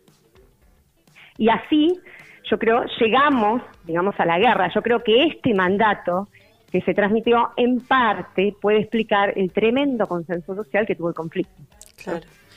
Te, te hago una pregunta en relación a eso. Es, esa construcción que vos decís de esa, de esa imagen de, digamos, de las Malvinas son argentinas, eh, es, ¿era desde una posición, eh, digamos, anticolonialista o, o no? O, o desde otro no lugar? necesariamente. Claro, está, re- está muy buena la pregunta. No necesariamente. Quiero decir, hay posiciones más antiimperialistas, si querés, eh, estoy pensando en grupos vinculados a un, a un progresismo de izquierda, por ejemplo, Forja, digo, para los historiadores, pero digo, un Escalabrini Ortiz, un Arturo Jaureche, ¿sí? Estoy pensando en ellos. Pero también hay grupos que desde nacionalistas de derecha que también eh, muy fuertemente salen eh, a reivindicar y a, y a difundir sobre Malvinas. Entonces, y en ese caso no necesariamente son posiciones antiimperialistas ni anticolonialistas, ¿no? Eh, y eso mismo pasó cuando llega la guerra. La gran discusión que se da en la guerra y que le empiezan a, como que lo empiezan a cuestionar mucho a Galtieri, en, no sé si a cuestionar, pero sí a marcar la paradoja en la prensa es, uh, de golpe, este, Claro. esta dictadura, ¿no? Bueno, dictadura no, no se habla públicamente. Este proceso de reorganización nacional acercado a Estados Unidos, siempre como parte de Occidente, y por eso había hecho lo que ellos llaman guerra subversiva, eh, ah, de golpe ahora eh, tiene un discurso antiimperialista, se rasga las vestiduras, se acerca a los países no alineados, sí, Claro. se da una mano con, no sé, con Cuba, ¿sí? está la famosa foto del ministro acá argentino eh, dándose un abrazo con el Fidel. o sea, un- Claro. bueno, nada. Sí, Eh, sí, esa se la- acerca también al proceso de descolonización de África, todo, todo junto. Cla- claro, y así como se acercaron, dio, fue la derrota y pasó la página, porque no es algo que mantuvo el régimen militar, por lo menos sí después la democracia intentó tejer algunos vínculos ahí. Pero Bien. el régimen no, porque era claramente no era, eso sí era ficticio. No el tema de la, de la causa y la apropiación de las causas de las Malvinas, que eso es algo que las Fuerzas Armadas sostuvieron toda la vida como un anhelo sincero, ¿no? Y honesto, ¿no? Eh, ahora, el discurso antiimperialista realmente no era, eh, era algo de la coyuntura, ¿sí? Claro. Algo para la coyuntura. Bien, te consulto, eh, vos eh, tenías algo escrito con respecto a eh, la- cómo se vive en Neuquén o cuáles fueron los sectores que eh, en Neuquén, por así decirlo, tuvieron una, eh, una expresión con respecto al conflicto y bueno, quería saber eh, cuáles eran y cómo fue que se dio eso. Bien, bueno, esas son mis últimas investigaciones. Estoy tratando de, de identificar un poco cómo se vivió la guerra en Neuquén y esto de cara a, a repensar la relación entre la sociedad y, y la guerra, ¿no? Bien. Digo, hay un discurso muy, muy, eh, muy expandido, no solo en el sentido común, sino también en nuestra comunidad de historiadores, digamos, que es que parece que durante la guerra todo fue consenso. ¿Todo Y, fue como? Bueno, consenso. Todo el mundo Ah, apoyó y ahí no se distingue. Si es la guerra, es el desembarco, es la dictadura, solo hubo apoyo. Claro. Y un poco lo que yo intento, y eso eh, eh, me abrió mucho los ojos pensar en Neuquén, es, bueno, a ver, veamos, por supuesto que hubo consenso al desembarco, yo, eso es indiscutible. Hay movilizaciones, hay gente, cantidad de campañas de solidaridad, hay, mm, eh, no sé, cantidad de gente donando sangre, hay, no sé, campaña en las escuelas, no cabe ninguna duda. Ahora bien, todo fue consenso y si fue consenso, ¿consenso a qué? ¿Consenso Claro. solo al desembarco del 2 de abril? ¿Consenso a los 74 días de la guerra? ¿Ese consenso es sinónimo de consenso de la dictadura? Claro. Sí, un poco tratemos de, de- como de meternos en eso. Y a mí Neuquén me ayudó eso, ¿por qué? Porque yo entré ahí en plena pandemia y sin poder seguir, eh, digamos, sin demasiado archivo, pude acceder a unas fuertes, a un- algunas fuentes de la Iglesia Católica de Neuquén.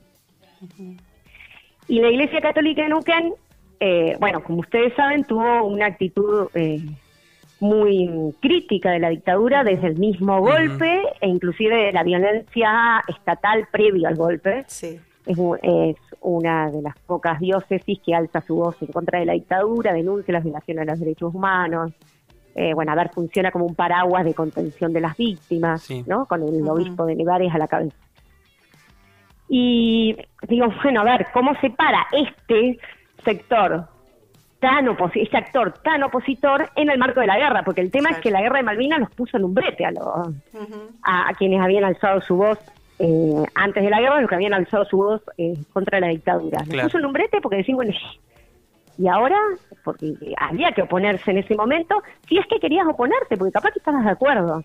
Y efectivamente eso lo vemos con, con la Iglesia Católica, ¿no? En la Iglesia Católica en Uctine nosotros co- encontramos, contra lo que uno puede suponer, en un comienzo, es un comunicado en donde agradecen por la recuperación de las islas, o sea, lo, lo hablan de un hecho de justicia, de un hecho de soberanía. Claro. Y no nos tiene que sorprender, porque la causa nacional es una causa que atraviesa todos los sectores y que la iglesia la estaba compartiendo, Claro. incluso una iglesia opositora. ¿no? Claro. Sin embargo, inmediatamente dice, pero ojo, ojo, que esto no se use como pantalla para ocultar los problemas del interior del país. Para ocultar el hambre, para ocultar la desocupación, para ocultar, dice en otro momento, la cuestión de los desaparecidos. Me estaba Entonces- acordando. Ah, perdón, no. Sí, no, no, entonces digo, ahí lo que nos muestra esto es que muchas veces el apoyo a la causa o el apoyo al desembarco, lejos, lejísimos está de ser apoyo a la guerra. ¿sí? Claro. Porque de hecho ellos después de la guerra se abren y no están de acuerdo. Y por supuesto no implica sinónimo de apoyo a la dictadura, bajo ningún punto de vista. No, de- decía que mientras te escuchaba, eh, como mostrando estas como contradicciones, ¿no? De ese momento, que, que es de la complejidad del momento histórico, me acordaba que eh, 30 de marzo, que fue unos días antes del, del desembarco del 2 de abril, hubo un paro, el primer paro en la- de, la, De la CGT. de la CGT en la dictadura masivo donde la gente la reprimieron, digamos, había como un, un contexto que no era re favorable ahí a la dictadura, digamos, y fue tres días antes, digamos, de- del desembarco en, en Malvinas, o sea que me, me hiciste acordar a eso cuando hablabas de, de este proceso en particular de Neuquén, como eh, con tanta complejidad, tan con- contradictorio, ¿no? Totalmente. De hecho, ese 30 de marzo, eh, que fue uno de los hitos ¿no? del movimiento obrero en dictadura, que ya venía reorganizándose, pero ese 30 de marzo también se dio en Neuquén. Claro. En Neuquén también hay movilización. El movimiento obrero también sale a la calle, pero rápidamente, como hay como se- un gran operativo policial, como que rápidamente se tienen se ven obligados a irse, ¿no? Pero también se vive acá y ese mismo movimiento obrero que está discutiendo la dictadura, es un gran opositor, bueno, acá hay como mucho despiole porque hay muchas CGT y están todas peleadas ¿no? en ese momento, pero todos están de acuerdo en ser opositores, ¿por qué? Por la crisis económica. No estamos pensando en violación a los derechos humanos, no estamos pensando en la situación de los desaparecidos, el tema acá es la crisis económica, ¿sí? Que es lo que les tocaba a todos. Eh, ese mismo movimiento obrero, luego del 2 de abril, una de esas CGT decide dar un apoyo irrestricto a la guerra, irrestricto al punto de dejar de sostener sus demandas anteriores. Claro. O sea, silenciarlas completamente. Esa es la gran diferencia con gran cantidad de actores como la Iglesia Católica que recién veíamos que da su apoyo al desembarco, pero dice, pero ojo, nosotros soste- seguimos sosteniendo nuestras anteriores demandas. El movimiento obrero el nacional, sí, no sé, el- la CGT en Buenos Aires sigue diciendo, ok, sí, damos nuestro apoyo al desembarco. Sin embargo, nuestras demandas siguen en pie. Claro. Acá no, acá una de las CGT que está vinculada al PJ ortodoxo, más ortodoxo, eh, silencia absolutamente todos los reclamos y dice que eso es porque, bueno, nada, es el movimiento, la patria lo requiere. Claro. Eh, y esa, bueno, esta gama, digamos, de actitudes sociales frente a la guerra, un poco lo que nos permite poner en discusión, hay una imagen muy extendida que parece que en la guerra no hubo conflicto social. Y no es así. O sea, cuando uno empieza a rascar, lo que pasa es que hay muy pocas investigaciones regionales al respecto. ¿no? Eh, todo el mundo mira, la mayoría, como toda la historiografía, mira Buenos Aires ¿no? y mira los diarios. Pero si uno empieza a rascar, lo que encuentra es conflicto social por todos lados durante la guerra. Qué Eh, importante. no hay parálisis. Sí, perdón. No, no, qué importante, digo, la- la- lo que estás, digo, la investigación que estás llevando a cabo en relación a lo, a lo que vos estás diciendo, ¿no? Esto de poder poner en contexto eh, algo que no se queda solo en, bueno, en los confines de Buenos Aires y que justo a mí se me, se me venía a la cabeza esto que pasó ahora con el Mundial de la canción, Sí. ¿no? La cancioncita que dice de los pibes de Malvinas y, Sí. y una que contrasta con esa que digo, no, es- no tiene el mismo sentido, pero sí hablan de lo mismo. es, el que no salta es un inglés, ¿no? Sí. Y, Sí. y, y cómo hay a veces una cuestión de, bueno, no, pero no es el pueblo inglés, eh, es, es, el, es un gobierno, como acá fue la dictadura, eh, etcétera. Digo, ¿hay algún, algún- alguna vez vi, yo creo que hay un disco de Roger Waters o de, o de, mm, Sí. o de Pink Floyd Sí. que habla del tema. eh, Sí. y, y cómo, cómo es, eh, si es que tenés conocimiento eh, del pueblo inglés o de parte del pueblo inglés, o si hay organizaciones que, que promueven, digo, estas, eh, sí, antibe serían perspectivas antibélicas o, o que este- estarían pronunciándose a favor del reclamo que hace Argentina. Bueno, durante la guerra hubo algunas expresiones eh, pacifistas en- y de hecho hubo mu- muchas más discusiones que acá. También acá es como en el marco de la dictadura, mm, una censura importante tampoco era tan fácil, ¿no? Salir a, a públicamente a cuestionar el conflicto. Podrías cuestionarlo, pero bueno, como hace la Iglesia Católica de Neuquén, de hecho, pero bueno, no era algo súper sencillo hacer, ¿no? Allá hay más discusiones, de hecho hay una discusión muy importante a la izquierda, eh, entre los partidos de izquierda, también en el Partido Laborista. Hay, hay discusiones importantes, sin embargo, en definitiva, eh, tienen el aval del, del legislativo para hacerlo. Claro. ¿no? Sí, porque Thatcher también Eh, estaba en una situación bastante compleja, no es que estaba tirando manteca al techo, por así decirlo. No, por eso mismo pudo haber tenido más oposición, digo, Sí. por el presupuesto que implicaba. Sin embargo, tuvo una leve oposición al comienzo y después ya estábamos en el baile, bailemos, Claro. digamos, ¿no? Sí, sí. Eh, pero sí hubo algunas manifestaciones, eh, sobre todo pacifistas, no necesariamente de dar la razón a Argentina, que son cosas distintas. ¿no? Era esto, eh, arréglenlo por las vías diplomáticas, no nos embarquemos en una guerra, las Malvinas no valen una guerra, o en su caso las Falkland, ¿no? No valen una guerra. Claro. Esa, la mirada pasaba por ahí. Eh, hoy en día, la memoria que ellos tienen de Malvinas, o sea, si nosotros pensamos que Malvinas es algo súper presente en nuestra memoria como sociedad, digo, ¿no? Es algo que está súper presente. La guerra eh, para ellos es exactamente lo opuesto. Hay un montón de estudios que lo que muestran es que la guerra de Malvinas para ellos hoy en día no es, Nada. sencillamente no es un tópico de la memoria. No. No, las conmemoraciones que se hacen son, Sí. se hacen, pero son De mínimas. hecho, el otro día leía en, en Infobae, creo que fue que salió un- una entrevista que le hicieron a la directora de la escuela de, de ahí, que es una profesora de historia, y cómo le preguntaban cómo dan el proceso de Malvinas, qué significa la guerra para ustedes, ta, ta, ta, ta. Y dice, no, nosotros no vemos eso directamente, porque no llegamos a dar eh, esa historia, porque es una historia muy cercana al presente, nosotros damos historia inglesa y después los chicos se van a terminar la secundaria de Inglaterra, así que básicamente eh, damos hasta ponerle tercer año acá y cuarto y quinto lo terminan en Inglaterra. Entonces no vemos historia contemporánea, decía la mina. Y- Tal cual, eh, ni siquiera es un tópico para pensarlo, No. o sea, es una Claro. conmemoración así por arriba, pero no es que lo tienen presente o es un, si se quiere, una marca de la memoria como tenemos nosotros. Para nada, para ellos, para ellos es el pasado, ahora hay que mirar el futuro. Pensemos que, en- por ejemplo, en las islas tiene uno de los PBI más altos de todo el mundo. Los, los habitantes de las islas, ¿no? Eh, son de los ingresos más altos que existen a nivel mundial.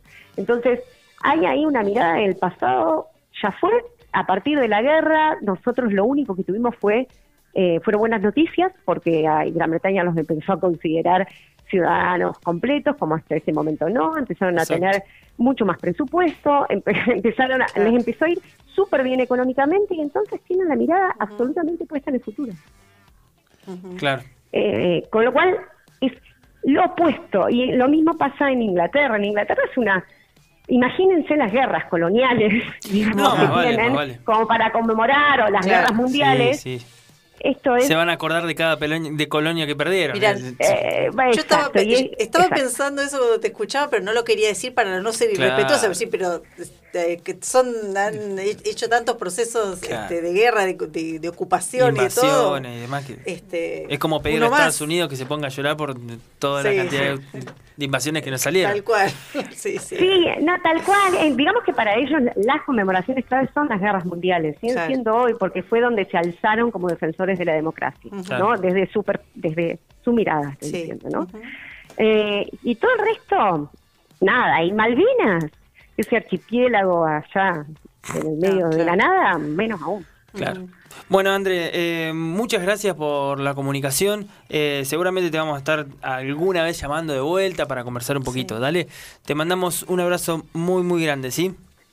No, gracias a ustedes por, por interesarse por estos temas y por difundirlo. Y bueno, estoy disponible para cuando quieran. Bueno, muchísimas gracias. Gracias. Nos vamos a escuchar una canción y ya volvemos.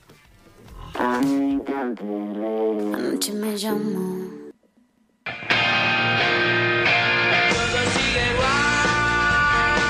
Columna amiga, columna amiga. Es viernes y en Barajar hacemos previa. Birra, pizza y amigues. Birra, pizza y Birra, amigos. pizza y amigues. Algunas chicas me van a Bueno, ya, ya estamos acá este, con Después nuestra compañera. Sí. De acá casi, casi nos vamos a las manos, nos conocemos, pero de acá estamos. No, con algunos problemas técnicos, pero ahí vamos.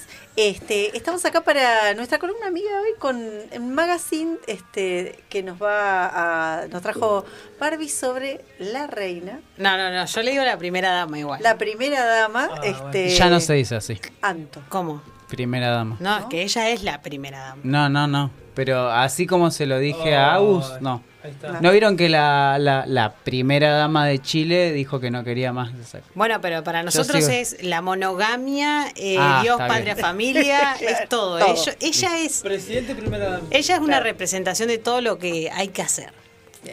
Miércoles. Jueves, no, no. viernes. Oh, no, no, no. Construyendo estereotipos Yo lo que digo es que construye eso, ¿no? Claro. Construye, bueno, Sí, para sí. quienes no saben, estamos hablando de Antonella Rocuso.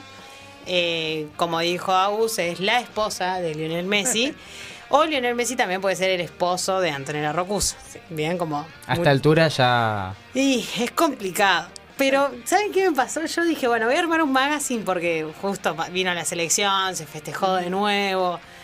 No sabía bien de qué armar porque estaba, bueno, con todo esto de, de Masterchef. Vieron que, que hay un personaje muy lindo e interesante que es Antonio, no sé si saben. No estoy viendo Ya, va- Masterchef. ya lo, Pero ya- pará, ganó Gran Hermano. Bueno, pero no, no, Eh, vi gran- Gran ganó, Hermano. terminó No, Gran tampoco lo vi. así No que- vi. Sí, ya está, ya hablamos. No, pero yo quería un magazine del que ganó. No, no vi Gran Hermano. Disculpen a la audiencia. Eh, ¿Cuánto? Mierda. Bueno, no importa. ¿Por estar cuántos encerrados en una casa? Cuatro. Sí, pero tenés que ganarle a otro. Claro, pero es estrategia. No sé. Ni idea, no conozco. No sé Bueno. cómo se juega. Pero bueno, entonces como pasó todo esto, dije, le dije el otro día a Agus, che, y si hablo de Antonella, si contamos algo de ella, porque claro, todos sabemos que es la esposa de Messi, ¿sí? Que es la madre de tres hijos, Mateo, Tiago y Ciro, y hasta ahí llegamos. Después, ¿qué sabemos de ella? Es una, in- una incertidumbre total. ¿Vos sabés algo, Nico? Sé que se con, o sea, que se conocen desde, Desde chicos. sí, que tienen una relación así desde jóvenes, pero hasta, a ver, ¿qué más? Creo que tiene una marca de algo. Sí. Ah, bien, ahí va. ¿En va, va. Argentina o en España? No, creo que eh, re- un restaurante puede ser. No, y tiene una marca de ropa también. Ah. Ella tiene una marca de ropa, ¿no? Sí, sí. sí. sí. no sé Eh, ni cuál es, pero- bueno, me, me la tiro, esta no me la sé. ¿Tiene un restaurante también? Los padres. Los padres. Ah, ¿Un bueno. supermercado no tiene? Un supermercado, Ah, sí. Ah, son, bueno. son empresarios, son, Sí, unos grandes empresarios de, eh, o sea, son gra- grandes supermercadistas de Rosario. ¿Pero eran antes eh, o, o lo lograron también ahí? No, con- antes, antes. Ah, mira vos, Fueron Messi. en el mismo camino mientras que Antonella. Pasa que Antonella lo está de no- o sea, esto se remonta hace un montón de años. Ellos empiezan a estar cuando Messi tenía 13 años. Imagínense, Messi hoy tiene ¿Qué edad tiene ella? 35. O sea, Antonella tiene 35 años, la misma edad. La misma edad. Son los dos, tienen la misma edad, solo que se llevan. eh, Anto es más grande que Messi por, no. por meses. Eso no es Dios, patria y familia. Ah, no, es verdad. Ahí eso está mal. No, no, me equivoqué. Messi es más grande que Ah, Antonella. Ah, es Antonella de febrero. El Ah. universo está en orden. Está bien, nos preocupamos por un Antonella- rato. Antonella es del casa está en 26 de febrero y, y Messi es de junio. Y bueno, entonces me pasó esto. Dije, bueno, ¿qué, ¿qué no sé de ella? Porque claro, me pasó también que le dije a Gus como, che, de Wanda sé todo. ¿Me explico? Entonces como Wanda, que no, no- que es la Sí. esposa de Icardi, es como, ¿quién es Icardi? Sí. O sea, ¿Qué vendría a ser nada. Wanda? Y Wanda es una figura que te muestra lo que es ser la botinera. Claro. En Paradigmático. cambio, en cambio, Antonella te rompe con ese paradigma de la botinera que está ahí siendo una super un, un, un mírenme, ¿no? Porque Antonella rompe todos los, los Sí. ideales que hay creados sobre una botinera. ¿Por qué voy a esto? Cuando mm, ella empieza a salir con Lionel, o sea, con, con Messi, eh, ella quiere terminar sus estudios. Tenía la posibilidad de irse a, a España, como hizo con Messi eh, cuando era más chica, y ella terminó el secundario en Humanístico y Ciencias Sociales. Un aplauso, bien ahí. Y empezó, empezó una carrera universitaria que fue odontología, no la terminó y después se fue por comunicación social. Tampoco la terminó porque, bueno, eh, ahí sí se fue a, a- a seguir a los pasos, a acompañar a Lionel más que nada. Y ahí fue como que ella encontró el qué hacer. ¿sí? Porque no es que no se construyó como una persona, pero no es que su vida, no es que vende con su vida. ¿sí? Que ahí es donde yo rompo con Wanda y donde golpeo. Porque el otro- estaba haciendo un una recopilación de cuántas historias sube Ant- Antonella por, por semana, sube tres historias como mucho, mientras que Wanda sube 12 historias por día mínimo. Estamos hablando de una Claro, ella no es un producto, ella. Claro, exacto. Ella vende con ser Antonella, ella sabe quién es y el poder que tiene lo que ella publique, pero no es que busca contar todos los dramas y toda Tiene su vida. 27 palos de seguidores. No, pero además yo supongo que, que su silencio o la humildad que tiene ella, eh, digo, como que tiene... No es que contrasta con Messi, sino como que va muy de la mano, ¿no? Claro, y O sea, sí, yo creo están que es- vendiendo el producto de una Yo- familia sí, sí, modelo, no muy eh, que no llama la atención. Digo, capaz que no lo venden, capaz que son así. Claro. Yo creo sí, que sí, de sí. hecho deben ser así porque si no los, no lo sostienen por tanto Es muy tiempo. difícil. Un secreto, una doble Sí, vida. Sí, No, sí, es no, un no. montón. Y bueno, después esto de ella que empieza, esto, esto cuando yo me enteré dije, esto es una locura. Ella crea una marca de ropa que se llama Infans, Infans, que hace referencia a la infancia, que lo que busca es darle un giro atemporal ofreciendo lujo y comodidad a los chicos. ¿Sí? Que la ropa de los chicos sea lujosa y cómoda. No, no. Giro, como- pero perdón, ¿por, de- ¿por qué atemporal? ¿Eso lo pusiste toda- vos? No, no, no. ¿O Esto, lo- ella lo dice así. Ella, la, la marca de ella la cataloga como así porque es ropa de gente grande para niños, Ah. niñas y niñes que están como buscando la comodidad, pero es así como lujosa. ¿Sí? Después yo les voy a, voy a compartir en el Instagram algunas imágenes de lo que es esta marca de Infants, que es de Antonella y su prima. Sí, sí, es una locura. Ah, Laura con la prima. Claro, con Anton- Bien. Andrea Lomenzo, que es su prima. Y después, bueno, sí es influencer, pero es influencer. eh, Del bien.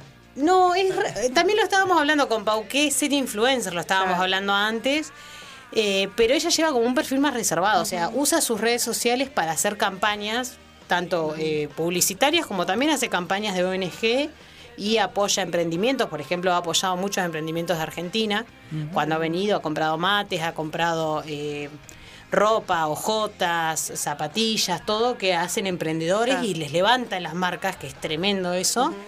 Y todo eso lo hace ella. O sea, le dice a Lionel, che, yo voy a comprar cinco pares de zapatillas de esta marca, Claro. de estos emprendedores. Bueno, dale, seguramente. Claro.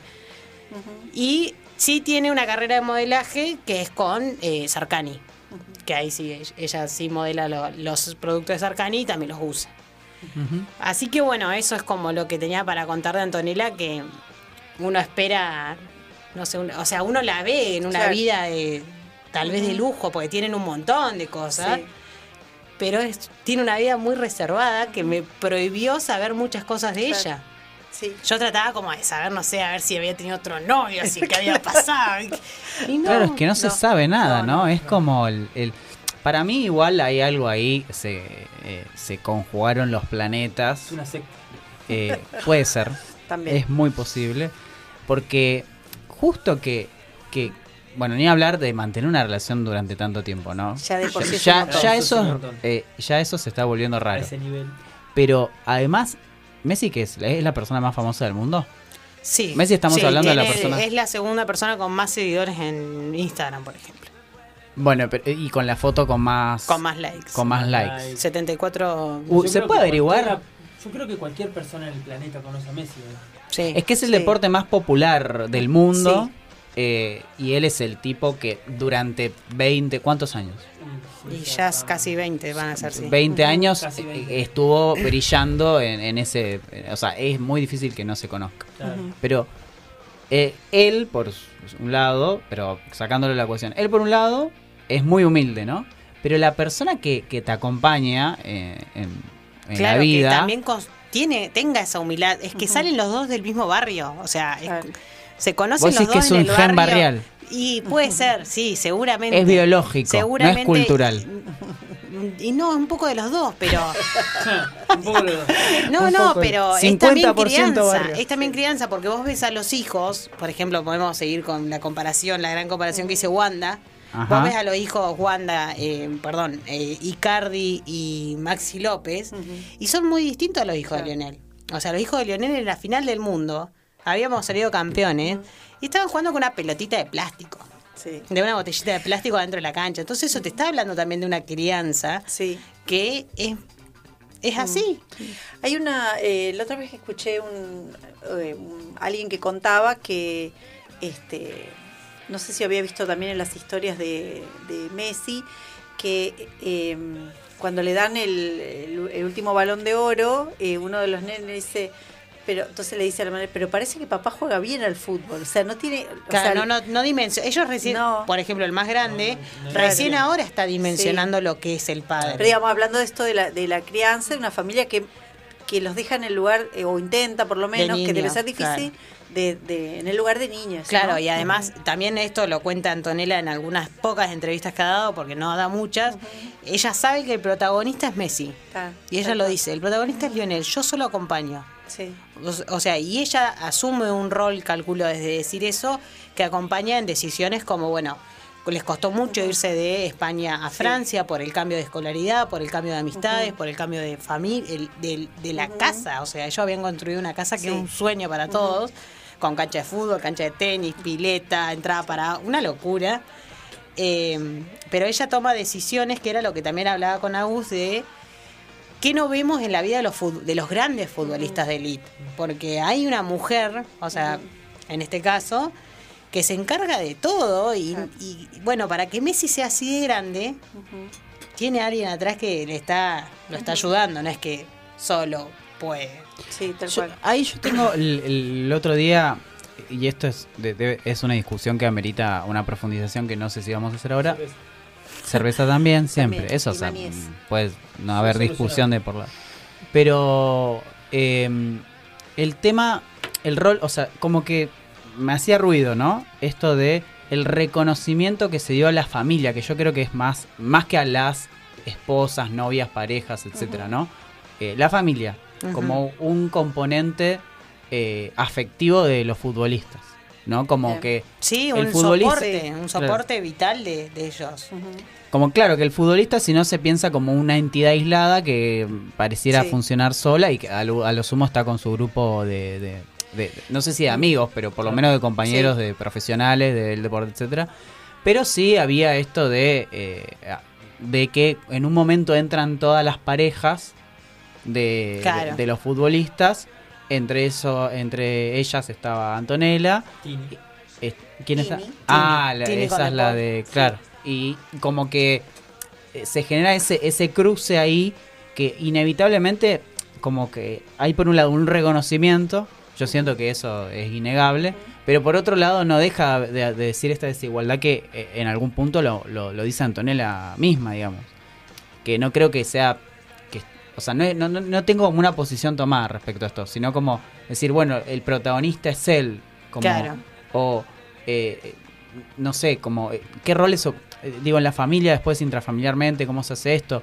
Pensando también que en este momento está muy cuestionado la, no, futbolistas que han tenido parejas y en las que la violencia de género es un Total. componente. Sí. O sea, eh, el nivel de, de exposición que tienen por ser la pareja de, etcétera, Sí. etcétera. Pero bueno, no me deja de, de, de- de- hacer ruido eso que pasó. Como que no lo vi del todo, no, no es que lo procesé y dije, ay, qué lindo, sino como que en algún punto lo problematicé. ¿Se Claro, pasa que esto como para cerrar, eh, algo que surgió es, bueno, hay muchas parejas que están establecidas hace un montón de tiempo, como la de Di María con Jorgelina, que también es una pareja que viene mm, hace más de 10 años. Eh, y hay otras que son muy jóvenes, entonces por el- todo lo que pasó con McAllister, que es para hablar en otro Sí. momento si quieren, todos se enojaron con McAllister porque dejó a su novia de toda la vida. Y bueno, pero ¿qué? No puede, o Sí. sea, que haya No salido le puede de- pasar la vida, claro. Como la, la dejó la dejó después de ser campeón del mundo y supuestamente se le amiga. subieron los humos a McAllister. por su Es, amiga lo que dicen todos. Entonces, bueno. por su mejor amigo. Sí. Por su mejor la amiga. de él, La de él. Ah, ah, la de él. Necesitamos, Pero bueno. necesitamos un magazine de los romances de la selección, Oh, te lo re. pido por favor. Vamos, vamos, uno, Bueno. uno por etapas de, de Wanda Nara. De- de-. Bueno, pero ¿quién gana? Que Pará, ¿quién gana? Gana- Antonella. Sí, le- Ah, reina. pero adentro de Argentina, ¿no? Afuera ya se. Adentro de Argentina, ¿Está peleado? no sé, no, no estuve. Se miran, se miran, se miran, no saben. Y yo me quedo, yo me quedo con Evangelina Anderson, ¿no es? Sí, ¿Quién es, ¿Y quién es Evangelina? Anda, anda a buscarlo. A ver. Pero pará, no me cortes el programa. Pará, pará, Estamos pará. cerrando, estamos No, no, no, cerrando. no, no, la gente Evangelina Anderson. están afuera. Eh, Evangelina, pará. está este ¿Nos están echando? Pará, pará, pará, pará, pará. Viene la Enge- policía. Es la Evangelina, Evangelina, esposa de de Michelis. Michelis. Claro. De Michelis. Espera, espera que me pongo, DT me de pongo de pie para 30 y- saludar al DT de River. Pero paren, eh, eh, que- no paren, no. Dale, vos. nos tenemos No, que que estamos, estamos hablando de, de qué, de belleza con- No, o de de, quién? de relación saludable. relación saludable. Después no podemos hablar. Sí. ¿Belleza y relación saludable existe? ¿Como la comida? No sé, no, qué sé yo, bueno, relaciones tóxicas, eh, no, bueno, no sé. Son cosas que no entiendo, nunca las entendí, no las voy a entender. Nos estamos yendo. No. Quédense que vienen los tres liternautas. Va, para hablar de cosas de verdad. No, Antonella. Chao. Acá termina barajar y dar de nuevo. Nos encontramos el próximo viernes de 20 a 22. Acá, por Radio Megafón. Por Radio Megafón. Por Radio Megafón. Mi Comodoro, mi piel un largo viaje al desierto cruel. Tus ojos verdes son así para mi ser.